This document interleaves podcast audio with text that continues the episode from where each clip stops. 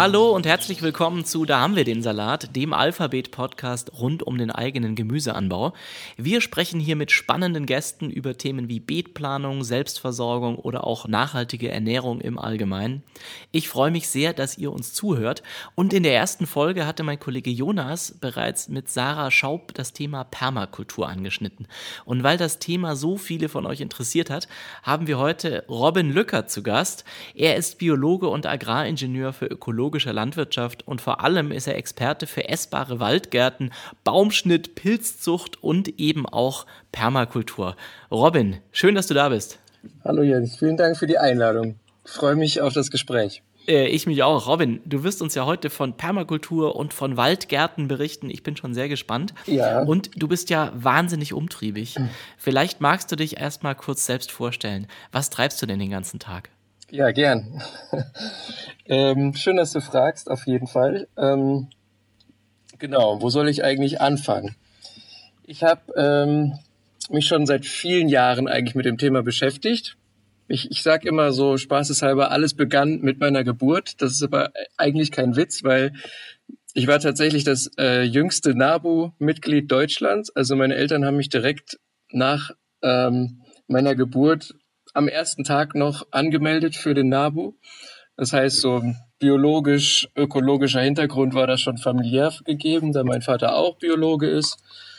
Genau, und dann, ähm, ja, dann schwingt das irgendwie so mit im Subtext, in der Erziehung ähm, und dann entsprechend auch mit den Menschen, mit denen man sich umgibt.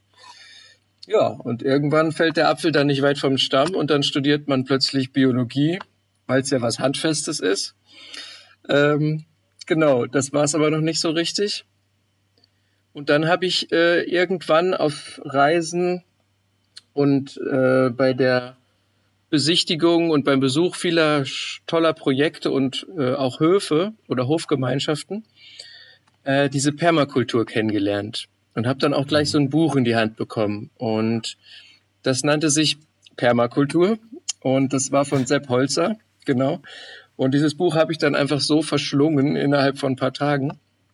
Konnte auch an gar nichts anderes mehr denken, sozusagen. Also ich bin morgens aufgewacht und die ersten Gedanken waren sofort, okay, das ist alles so logisch, das will ich alles irgendwie ausprobieren. Und genau, und seitdem brenne ich dafür und habe mir viele, viele weitere Bücher in mich hineingefressen, sozusagen, die letzten 15 Jahre. Und genau, das ähm, wollte ich dann irgendwie auch mit was Handfestem ausbauen und habe deswegen dann ähm, ein Masterstudium ökologische Landwirtschaft drangehängt in Witzenhausen. Habe eine Masterarbeit geschrieben und die durfte ich glücklicherweise selbst gestalten, also planerisch einen Waldgarten entwerfen. Da werde ich ja nachher noch von erzählen. Mhm. Also ein Waldgarten ist eben aus der Permakultur rausgegriffen, so eins der schönsten Beispiele, woran man alles er erklären kann. Und ja, ich hatte das Glück, einen echten Waldgarten planen zu dürfen, einen halben Hektar groß, äh, in einer entstehenden Gemeinschaft. Und Geld gab es auch dafür und deswegen war das alles eine runde Sache. Das heißt, meine Masterarbeit ist nachher so eine Art ja, Bauanleitung geworden und wird auch noch genutzt. Ja, Genau, jetzt habe ich aber ganz schön ausgeholt. Ähm das war die Geschichte, genau. So bist du quasi zur Permakultur gekommen. Aber du machst ja heute verschiedenste Sachen. Ja. Also du bist selbstständig, ne? Ähm, genau. Hast aber auch deine Finger in verschiedensten Projekten drin. Vielleicht kannst du uns so einen kurzen Überblick ja. geben. Ja, also gerade eben komme ich noch, vor zehn Minuten war ich noch draußen im Garten, weil ich auch gar nicht anders kann. Ich muss das einfach machen.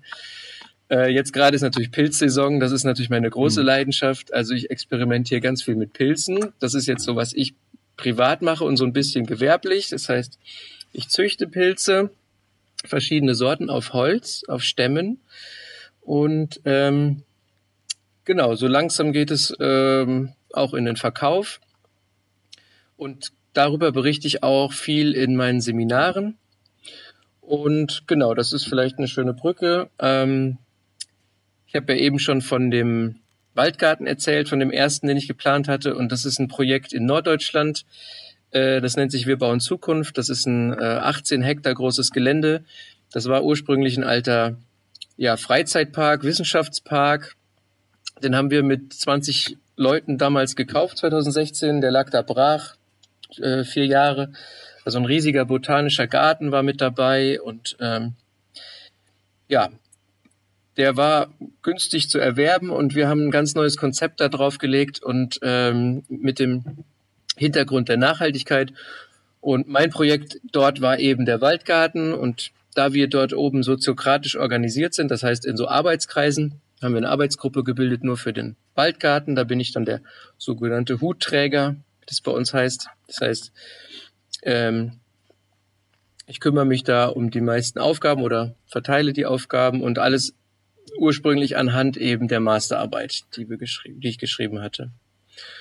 Und mhm. genau, das ist das eine Projekt. Jetzt gibt es noch ein paar weitere, die aufgekommen sind in letzter Zeit. Da ist ein toller Hof, der gerade auch in Entstehung, Entstehung ist mit 30 Personen als Hofgemeinschaft in der Pfalz. Da werden ähm, 100 Hektar Land jetzt zu äh, regenerativer Landwirtschaft umgewandelt. Das heißt von konventioneller Bewirtschaftung auf regenerative Landwirtschaft. Das ist eben Landwirtschaft, wo der Boden in primär wieder aufgebaut wird, also Humus in den Boden mhm. gebracht wird. Im Gegensatz zu der aktuellen, leider viel zu sehr vorherrschenden konventionellen Landwirtschaft, wo der Boden immer langsam immer weiter abgetragen wird. Und das, mhm. genau, ist ein großes Problem. Und äh, ich bin ganz stolz, dass ich bei dem Projekt jetzt dabei sein kann. Einmal, weil es so groß ist, ja, also auch 100 Hektar, auch langsam mal wirklich ne, aus dieser Hippie, ähm, ja, Hippie-Ecke so rauskommt, weil da, das haben ja. ja immer noch leider viele Leute im Kopf, so wenn sie Permakultur hören, das, ne, dieses, ja, das, sind, das sind die Ökos, die genau. Aussteiger, ja. Und genau, um das langsam mal so ein bisschen mit Hand und Fuß zu hinterlegen, freue ich mich so sehr, dass, dass ich einmal jetzt die wissenschaftliche Arbeit schreiben konnte und mhm. dass es jetzt weitergeht, ähm, ja, in die Praxis quasi für die Versorgung von vielen Menschen. Ja, da freue ich mich sehr drauf. Toll. Ähm, wir sprechen ja heute über Permakultur. Ähm, und das ist ja irgendwie so ein Thema in aller Munde irgendwie. Und es gibt, glaube ich, so die verschiedensten Definition oder jeder stellt sich was anderes darunter vor. Was ist denn deine Definition von Permakultur? Ja, das, ähm, das ist natürlich eine super Frage. ähm, also ich denke, das, was man am häufigsten hört oder womit die meisten Leute sich wahrscheinlich identifizieren können, ist sowas wie ähm, äh, kreislaufbasiertes Wirtschaften mit der Natur. Ähm, mhm. Genau, das ist vielleicht in einem Satz so zusammengefasst. Um es noch ein bisschen zu erläutern. Es geht immer eigentlich darum, dass man sich Systeme in der Natur abguckt, die schon mhm. vorhanden sind und gut funktionieren. Die Natur funktioniert nämlich wunderbar auch ohne uns. Das müssen wir nur mal ja. begreifen ab und zu. Genau, und wir schauen uns diese Systeme ab und kopieren die in gewisser Art und Weise. Und da spielen mhm. wir halt mit Pflanzen, äh, verschiedenen Pflanzenkombinationen, äh, mit verschiedenen zeitlichen Ebenen, mit verschiedenen, also Ebenen auch im physischen, also horizontale, vertikale Ebenen. Genau. Und so wie die meisten Leute das kennen, ist es eigentlich hauptsächlich auf die Landwirtschaft bezogen oder so Landnutzung ist mir eigentlich lieber der Begriff. Ähm, das war auch die ursprüngliche Herangehensweise, aber mittlerweile ist es ja viel größer geworden. Also Permakultur, dieser Begriff, das steht heutzutage für äh, quasi schon eine Art Ideologie oder Religion schon fast für viele Leute, ja, dass man sagt, ähm, das zieht sich durch alle Bereiche im Alltag, in der Gesellschaft, im sozialen Leben. Also all, alles hat mittlerweile diese Ansätze im Hintergrund und immer auch diese Nachhaltigkeit. Ähm, weil diese, diese Regeln und Prinzipien, die dahinter stehen, eben so äh, logisch im Prinzip äh, und klar sind, dass man die auf all die Bereiche anwenden kann. Ja. Ja. Ja. Du hast äh, kürzlich bei uns im Alphabet-Team einen ganz spannenden Workshop zu dem Thema Permakultur gemacht. Und ich kann mich erinnern, in deinem Intro hast du erzählt, was wir momentan mit der Landwirtschaft äh, anrichten. Und da ist mir ein Begriff im Gedächtnis geblieben. Da hast du von Agrarwüsten gesprochen. Und ja. vielleicht kannst du das einfach nochmal erläutern. Eine Agrarwüste, was kann man sich da vorstellen? Also was machen wir denn da momentan aktuell mit konventioneller Landwirtschaft, mit unserem Planeten? Was richten wir da an? Ja, gut, dass du fragst, Jens. Das ist nämlich ein wirklich super wichtiges Thema. Und das ist den meisten Leuten eigentlich gar nicht so bewusst. Also immer, wenn man an so einem Acker, wenn man überhaupt mal an einem vorbeikommt, als Städter ist das ja auch gar nicht so häufig. Ähm, genau, das ist halt eine gängige Struktur, das kennt man so. So wird, wurde das schon immer gemacht. Im Prinzip, man sieht halt so ein Feld, da steht eine Sorte Pflanze drauf, also eine Art. Genau, und das nennt man eben eine Monokultur. Eine Monokultur ist aber dann erst eine, wenn sie halt über mehrere Jahre immer wieder dieselbe Pflanze beherbergt auf demselben Stück Land. Genau. Und dadurch, dass die Menschheit keine anderen Wege im Moment nutzt als das, hauptsächlich, ähm, muss immer wieder neue Energie von außen quasi zugeführt werden. Also das ist äh, alles andere als ein Kreislaufsystem, das ist ein offenes System, ja. Das heißt, diese Pflanzen sind sozusagen süchtig nach äh, Nährstoffen, die man ihnen in Form von Dünger zugeben muss. Sie sind süchtig nach Bewässerung, die man ihnen in Form von Wasser eben künstlich auch geben muss. Die sind äh, süchtig nach Schutz vor Insekten und irgendwie Fraßfeinden oder Krankheiten, was der Mensch natürlich mit Pestiziden tut. Ja, also das ist alles, äh, der Mensch holt immer dieses, diese Energie, ne, Dünger, Pestizide und so weiter von außen irgendwo her, tut sie da rein und dann gehen sie wieder weg. Das heißt, es ist eigentlich auf so einer, ja, wie so eine Kette. Ja, es geht mhm. nur in eine Richtung.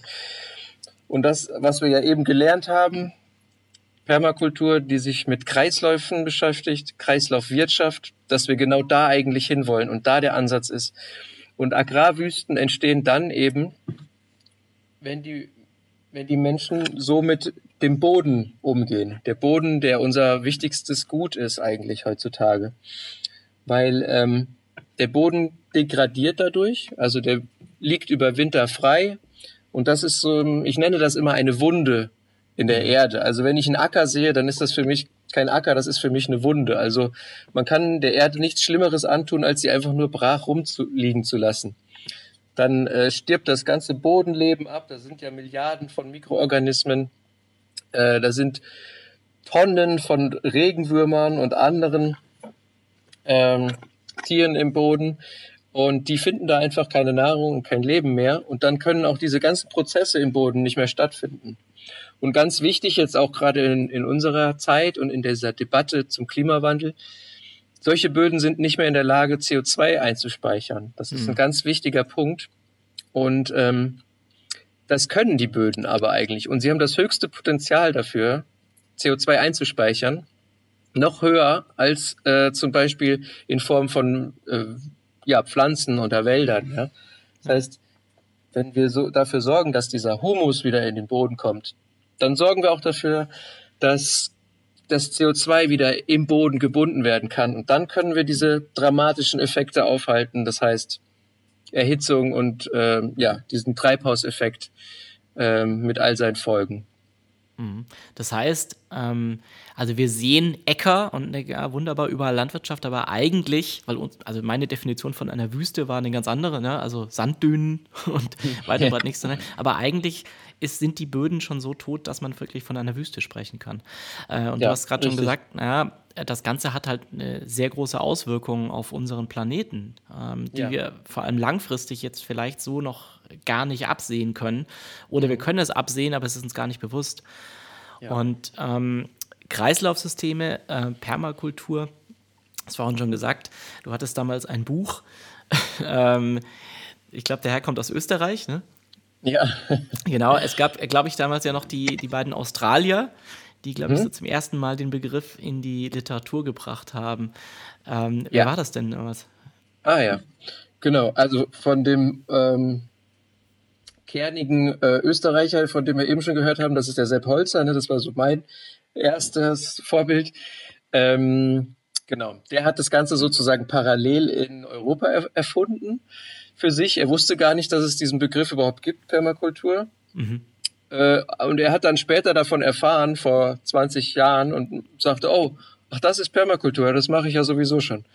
Ja, genau. Und ähm, ja, währenddessen, beziehungsweise vorher, schon ein bisschen vorher, gab es dann eben den Bill Mollison. Der war Professor in Australien äh, ähm, mit seinem damals noch Studenten, dem David Holmgreen. Genau, die haben sich sehr viel mit systemischen, systemischer Landwirtschaft beschäftigt, also mit so einer ganzheitlichen Betrachtungsweise. Und ähm, ich kenne die Geschichte nicht ganz genau, aber ähm, so wie ich das verstanden habe, haben die dann irgendwann mal zusammen auf einmal in, ein, in einer Art WG gewohnt und haben sich diese ganzen Prinzipien in so einer Art Leitfaden äh, aufgeschrieben. Und da ist dann auch dieses Buch äh, entstanden, also dieses Handbuch zur Permakultur von mhm. den beiden. Und das ist sozusagen ja die erste Permakultur-Bibel, wo alle Prinzipien ähm, aufgelistet wurden und wo, woran sich auch heute noch gehalten wird und diese Prinzipien auch bis heute noch greifen. Genau. Ja. Ich glaube, dieser, dieser Bill Mollison hat mal gesagt, Permakultur ist ein Tanz mit der Natur, bei der die Natur führt. Ja, wunderschön. Ne? heißt das, dass man die Natur einfach sich selbst überlässt? Oder vielleicht können wir mal so ein bisschen einsteigen in die Permakulturprinzipien. Also nein.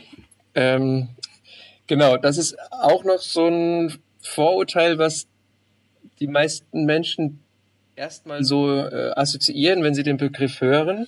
Permakultur, dann denken die, da das ist doch diese Landwirtschaft, wo man nichts machen muss. Oder so ein Garten, wo mhm. man nichts mehr machen muss. Genau, das muss man natürlich so ein ganz kleines bisschen revidieren. Also ganz so schön ist es nicht.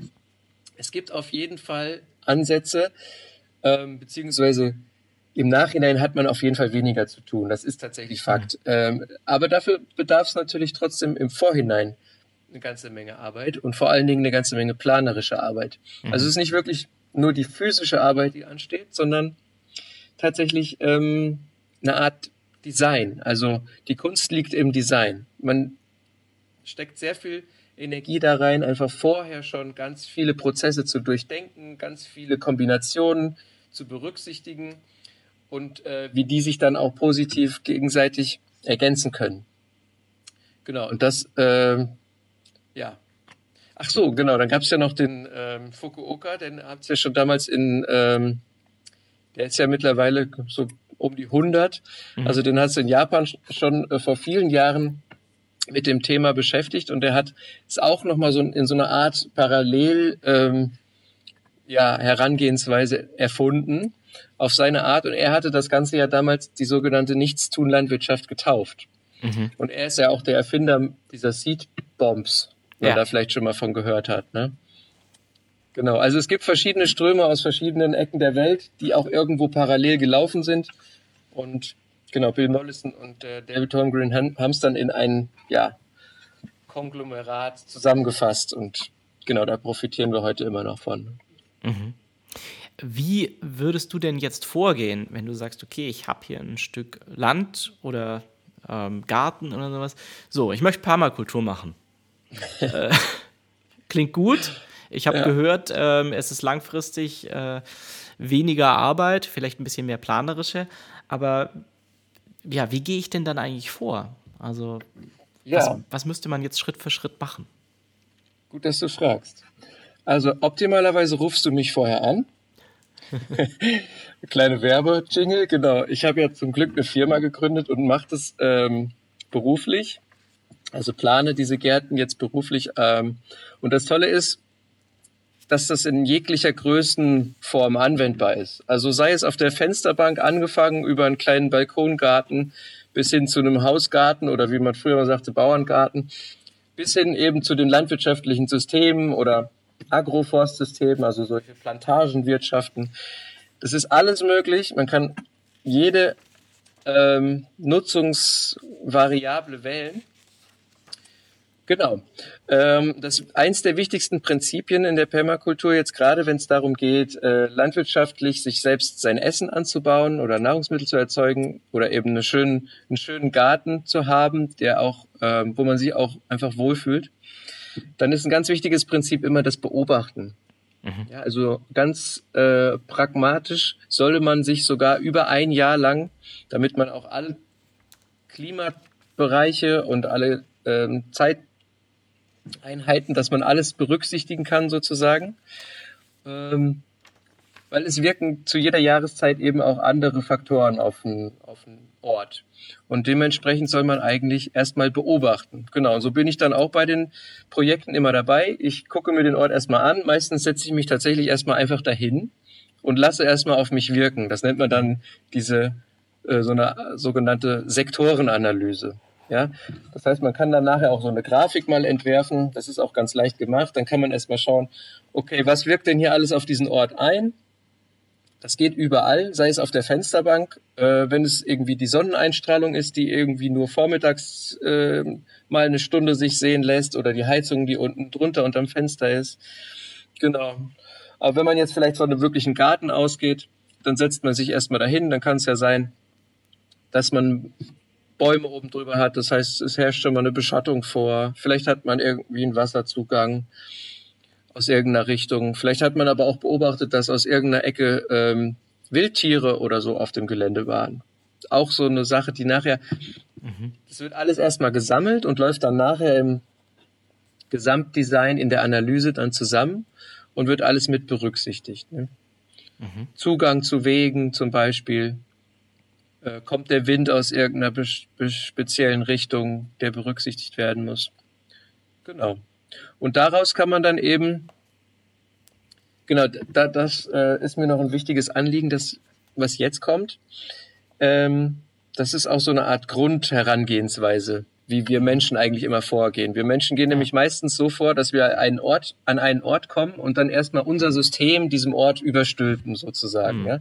Das sieht man ja dann eben in Form von solchen Agrarwüsten zum Beispiel. Ja, der Mensch kommt dahin und denkt, er kann das alles besser und äh, ja, überstülpt quasi der Natur sein, sein System. Ähm, das kann man jetzt auch ganz schön anhand der äh, Forstsituation im Moment begreifen. Ich weiß nicht, ob es euch schon mal aufgefallen ist. Auf jeden Fall in den letzten ein, zwei Jahren sind große Teile unserer Wälder abgestorben. Ich sehe das hier, ich wohne hier ähm, im Wittgensteiner Land, das ist in, in Nordrhein-Westfalen, ich sag mal Südost Nordrhein-Westfalen. Äh, und das ist eine sehr äh, fichtenreiche Region und hier sind schon über zwei Drittel der Fichten alle abgestorben. Das heißt von der Trockenheit und vom Borkenkäfer beschädigt. Genau, und was macht die Regierung? Ja, sie steckt Milliarden von Fördergeldern da rein, neue Bäume aufzupflanzen. Und das sind teilweise wieder Fichten, als wenn man überhaupt nichts aus irgendwelchen Fehlern gelernt hätte. Mhm. Genau.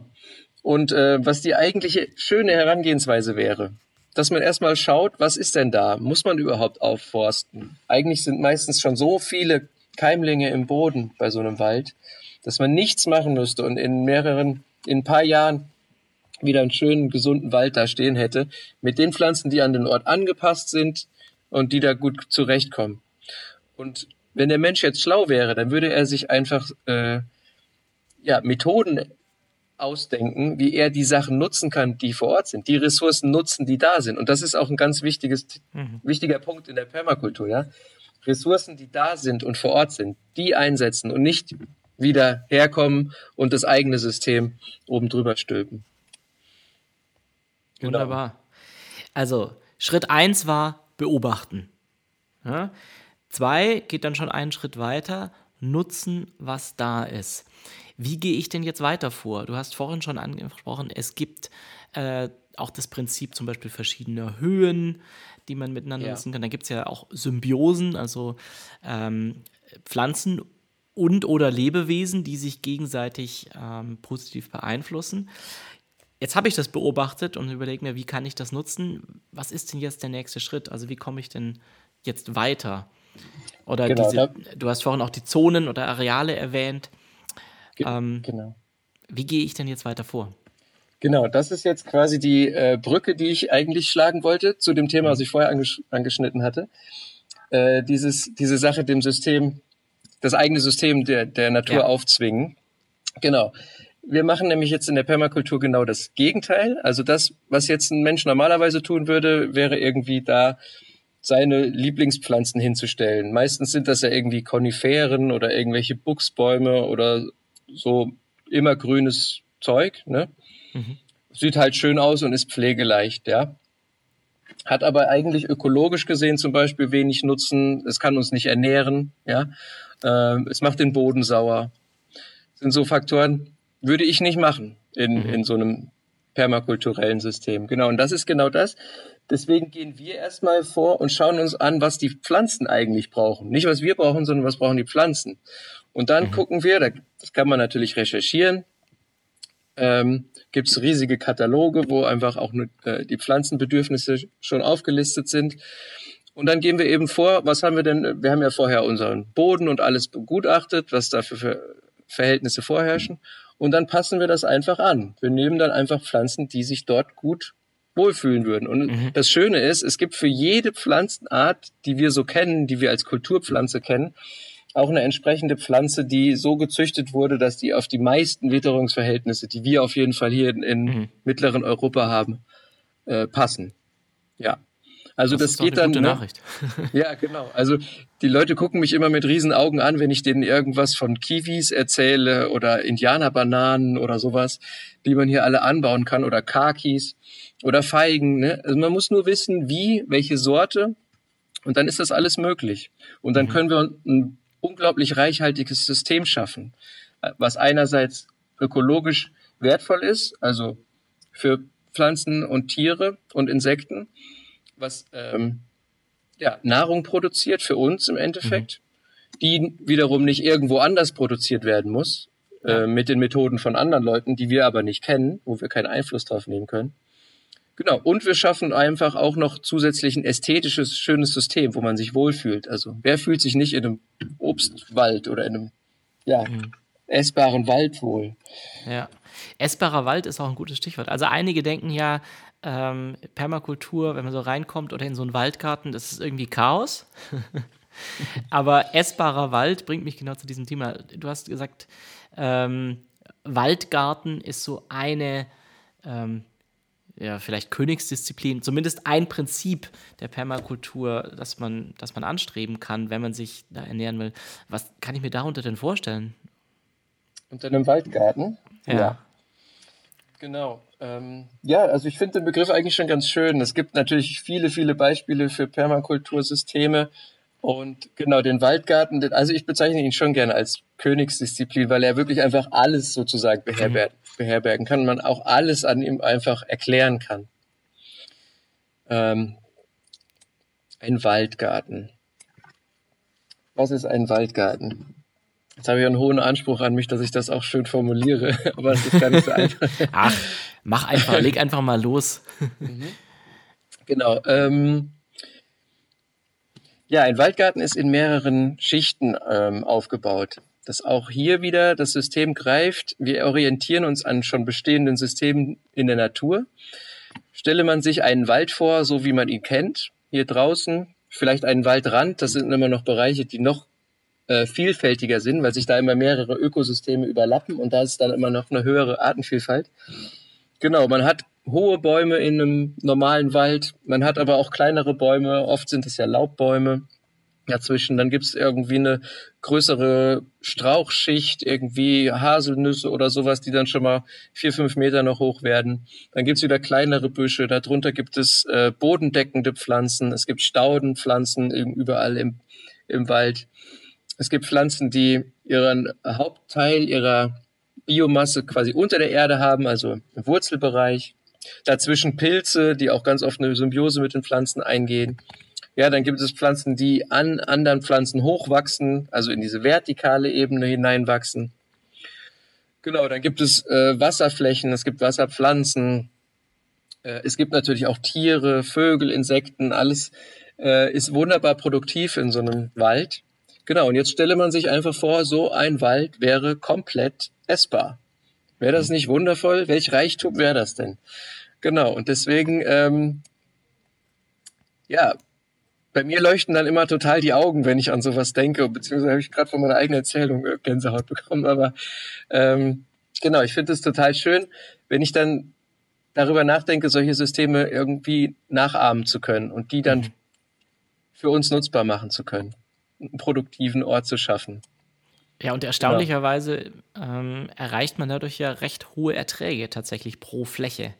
Also es sieht ja. ein bisschen chaotisch aus, aber was viele dann eben vergessen, so, okay, man legt sich vielleicht ein strukturiertes Beet an, das ist ja auch erstmal jetzt äh, möglich und erstmal besser als gar nichts zu tun, ist ja gut.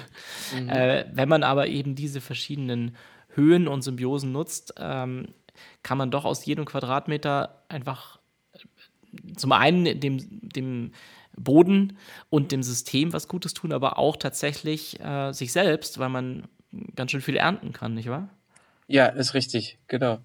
Also das ist, ähm, ja, ist so eine Sache der Betrachtungsweise mit dem chaotisch. Ja, ich kann das völlig nachvollziehen, dass das erstmal so wirkt.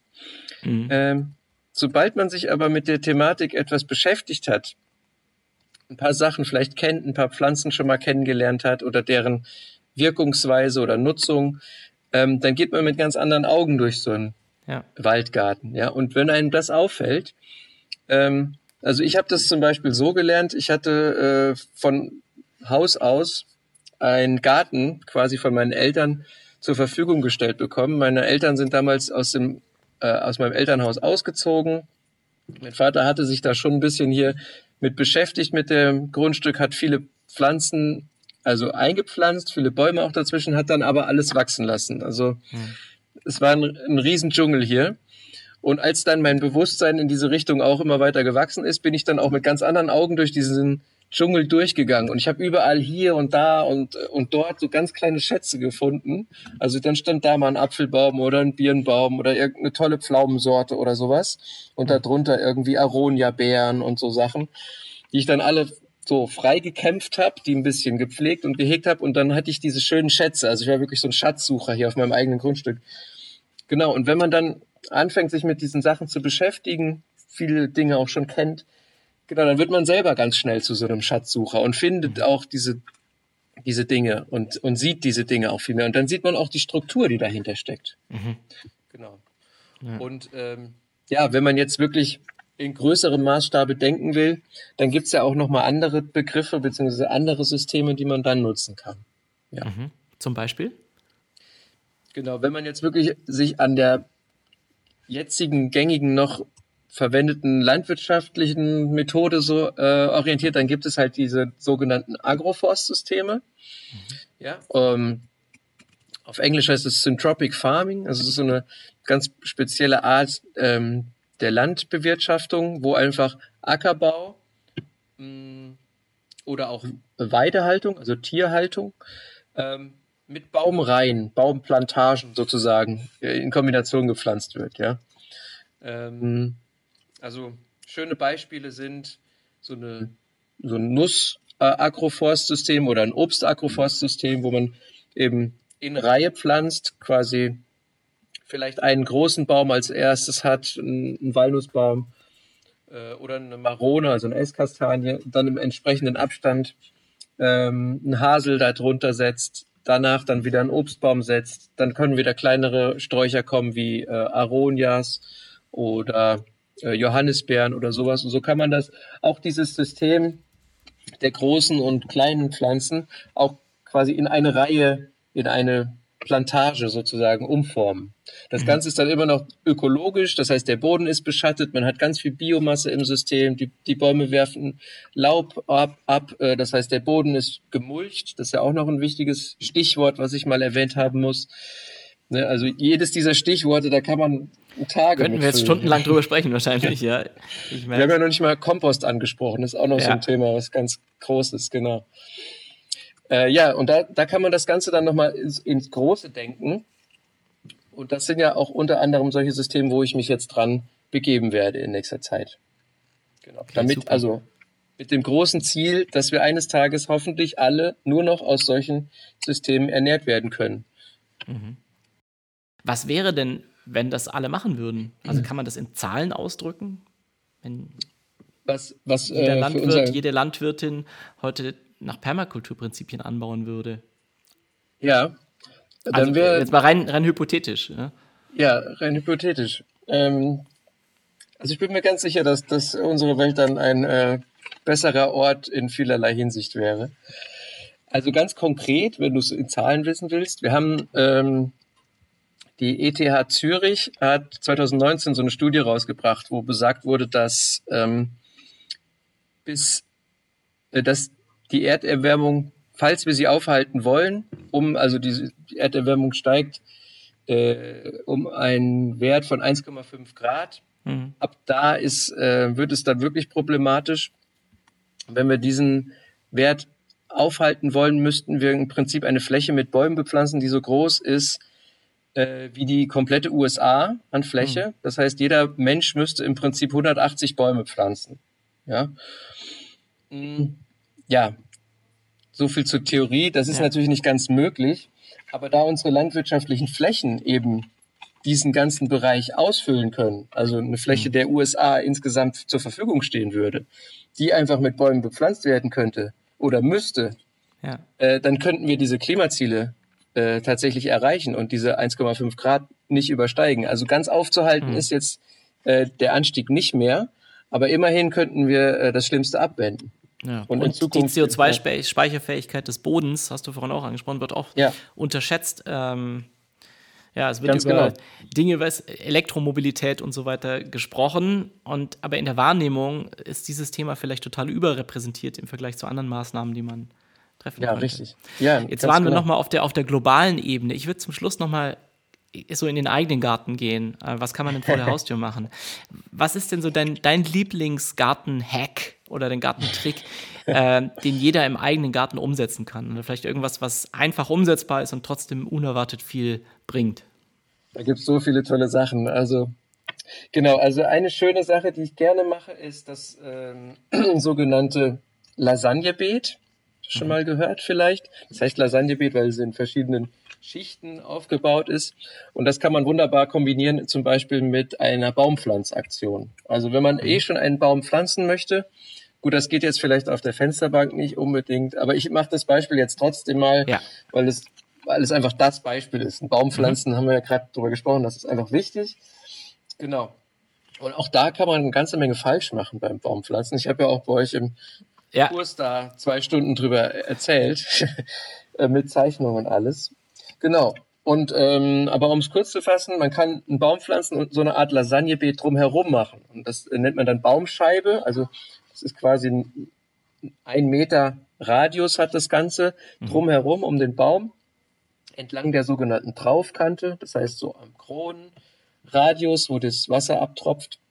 So groß kann der sein. Und da legt man als erstes mal Pappe aus. Ja, ähm, das sorgt einfach mal dafür, dass ähm, kein Licht mehr auf die Pflanzen scheinen kann, die unten drunter wachsen. Weil bei der Permakultur oder im Waldgarten oder in diesem nachhaltigen System benutzen wir keinen Pflug mehr. Das heißt, der Boden wird nicht mehr aufgegraben, umgegraben, das Bodenleben muss sich gar nicht mehr an diese Eingriffe gewöhnen und kann dementsprechend viel produktiver arbeiten.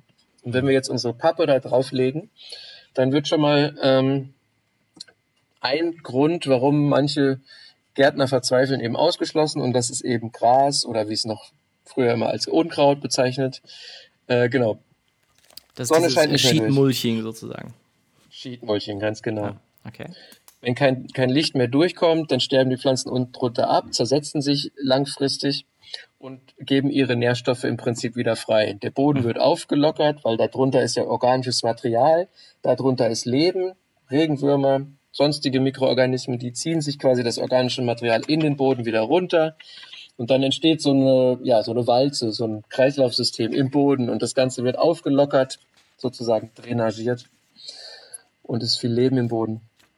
Genau, dafür ist die Pappe. Darüber kommen noch weitere Schichten. Und zwar habe ich jetzt eine ganz tolle äh, Herangehensweise, wie man Pilze nämlich noch mit integrieren kann.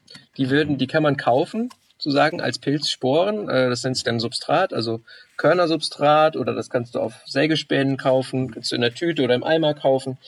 Genau, die werden dann im Prinzip mit einer kleinen Ladung ähm, Hackschnitzel einfach also oder Sägespäne auf der Pappe verteilt. Das Ganze natürlich vorher ein bisschen gewässert und so weiter. Ja, dass es auch sich schön flächig verteilen kann.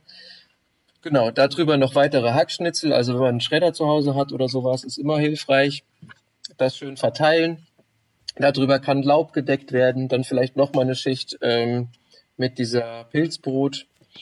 Ähm, da eignet sich zum Beispiel der sogenannte Gartengigant, der Riesentreuschling ganz toller, produktiver Pilz. Ähm, wird bis zu 20 Zentimeter groß und super produktiv. Genau, und darüber kann man dann äh, wieder eine Schicht normale Gartenerde nehmen oder äh, man kann auch zum Beispiel Grassoden verwenden drumherum. Äh, was ich eben noch vergessen hatte, wenn man das Loch ausgehoben hat für den Baum, dann äh, den Aushub, den wird man quasi außenrum verteilen in so einer Art Ring. Das nennt man dann den mhm. Gießring. Das ist nochmal ein wichtiges Gadget, damit das Wasser beim Gießen halt nicht wegläuft. Das passiert natürlich auch gerne bei Hanglagen oder so. Genau. Und wenn wir das alles gemacht haben, wenn wir auch noch einen Pflanzstab reingesetzt haben, um den Baum ein bisschen festzumachen, dann können wir da rein verschiedene Pflanzen äh, oder Samen. Also der Pflanzstab ist quasi so eine wie eine Stütze. Genau, wie eine Stütze. Mhm. Wird am Baum ja. befestigt mit einem Kokosseil oder einem Hanfseil oder sowas. Ich nehme manchmal alte Fahrradschläuche oder sowas. Äh, ist auch wunderbar möglich. Genau, dann wird das Ganze wieder zugemacht und dann kann man das sogenannte Milpa-Prinzip anwenden. Mhm. Jetzt verrate ich aber schon eine ganze Menge hier. ja, vielleicht in ähm, Kürze. Also das geht um Mischkultur, ne? Also Genau, Milpa ist so ein ganz klassisches System aus Südamerika. Da werden verschiedene Pflanzen kombiniert. In dem Fall Mais, Bohnen und Kürbis. Und die haben alle natürlich einen, ihre eigenen tollen positiven Eigenschaften auf mhm. das Gesamtsystem. Genau. In dem Fall würden wir keinen Mais pflanzen. Der Mais dient in diesen in dieser Variante als physische Stütze, also als Rankhilfe für die Bohnen. Das brauchen wir nicht, weil wir haben ja unseren Baum da kann die Bohne dann hochwachsen. Die Bohne hat mehrere Vorteile. Die bringt Stickstoff in den Boden und sie ist eine sogenannte Leguminose, also ein Stickstofffixierer. Aus der Atmosphäre nimmt sie Kohlen, äh, Stickstoff, lagert sie im Boden an mit Hilfe von Bakterien. Und das, äh, der Stickstoff ist eben der wesentliche Baustein für gutes Pflanzenwachstum. Also wenn der im mhm. Boden fehlt, dann wachsen die Pflanzen nicht. Genau, deswegen ist das ein ganz wichtiger Fakt. Äh, außerdem klettert sie hoch, sie beschattet den Baum, sie beschattet den Stamm. Ähm, ja, sie zieht die Äste so ein bisschen runter. Das macht man im Obstbau absichtlich mit so kleinen ja, so Gewichte oder so. Gewichten, ja, oder so Betongewichte oder man spreizt die so ab. Also viel aufwendig, aufwendiger. So macht das die Bohne für uns. Mit ihrem Gewicht zieht sie die Äste runter. Die Äste wachsen dann ein bisschen äh, so ungefähr im 45 Grad Winkel und produzieren so in dieser Phase die meisten Früchte zum Beispiel. Gleichzeitig hat sie noch eine schöne Blüte und produziert natürlich auch Boden. Genau. Puh. Ja, normalerweise erzähle ich das in zwei Stunden, diese ganze ja, ja, Sache. Also da fehlt auch noch eine Menge. Aber es war ein schönes Beispiel, wie man also relativ auf, auch auf kleinem Raum diese verschiedenen äh, ja, sowohl Anforderungen, die jede Pflanze hat, aber auch den Platz, den man zur Verfügung hat, äh, nutzen kann, äh, dass sich hier Dinge symbiotisch entwickeln. Genau. Ich glaube, letztes Mal hatten wir ja noch über Kartoffeln äh, gesprochen, ja, genau. die dann also außenrum um den, um den Baum gepflanzt werden. Richtig, genau. Ja, ich wusste nicht, wo ich aufhören sollte und anfangen. Ja, alles, alles gut. Also ich sehe schon auch eins, wir müssen wahrscheinlich sowieso dich nochmal einladen und dann nochmal ja, in die Tiefe gehen. Aber ähm, ich, ich fand das erstmal super, einen Überblick, warum auch Permakultur natürlich eine globale Komponente hat, warum das wichtig ist. Ähm, aber es hat eben auch eine lokale Komponente. Was kann denn jeder von uns vielleicht mit diesen Prinzipien anfangen. Und ein, äh, ein Satz fand ich ganz schön von dir, oder das Prinzip erstmal zu beobachten und zu schauen, naja, nicht der Natur meinen Willen aufzuzwingen, sondern zu schauen, wo befinde ich mich denn gerade und warum sieht mein Garten hier vielleicht woanders aus, also anders aus als woanders. Ja, genau. Ähm, wer jetzt mehr über das Thema erfahren will, ähm, hast du da nochmal Literaturtipps für uns? Oh ja, jede Menge, auf jeden Fall. Also ganz klassisch, wenn man ganz vorne anfangen will, dann auf jeden Fall eben dieses, das, das nennt sich das große Handbuch der Permakultur von mhm. äh, Bill Mollison und David Holmgreen. Ja, das ist so das Standardwerk. genau, dann eben mein Standardwerk von Sepp Holzer, was ich gelesen habe. Äh, Permakultur von Sepp Holzer. Mhm. Auch wunderbar anschaulich erklärt. Und mittlerweile gibt es einen, einen riesen Haufen an toller Literatur, auch über Waldgärten. Äh, dann gibt es von Patrick Whitefield ähm, das Buch Das große Handbuch Waldgarten. Da habe ich mich auch ganz viel drauf äh, berufen in meiner Masterarbeit. Genau, und dann, ja, Also ich glaube, das reicht erstmal. Okay, wenn man sich super. da mal so langsam. Wunderbar. Nee, das ist doch äh, ganz gut zum Schluss nochmal. Robin, vielen Dank, dass du dir heute die Zeit genommen hast und so viel äh, spannende Dinge auch über den Hintergrund der Permakultur erzählt hast. Ich habe auf jeden Fall viel gelernt und wer jetzt so richtig heiß auf das Thema ist und sich Sehr vielleicht gerne. auch bei dir melden will, also wer kann sich denn eigentlich bei dir melden? Äh, wie können die Menschen mehr über dich erfahren? Du hast ja auch eine Website. Genau, richtig.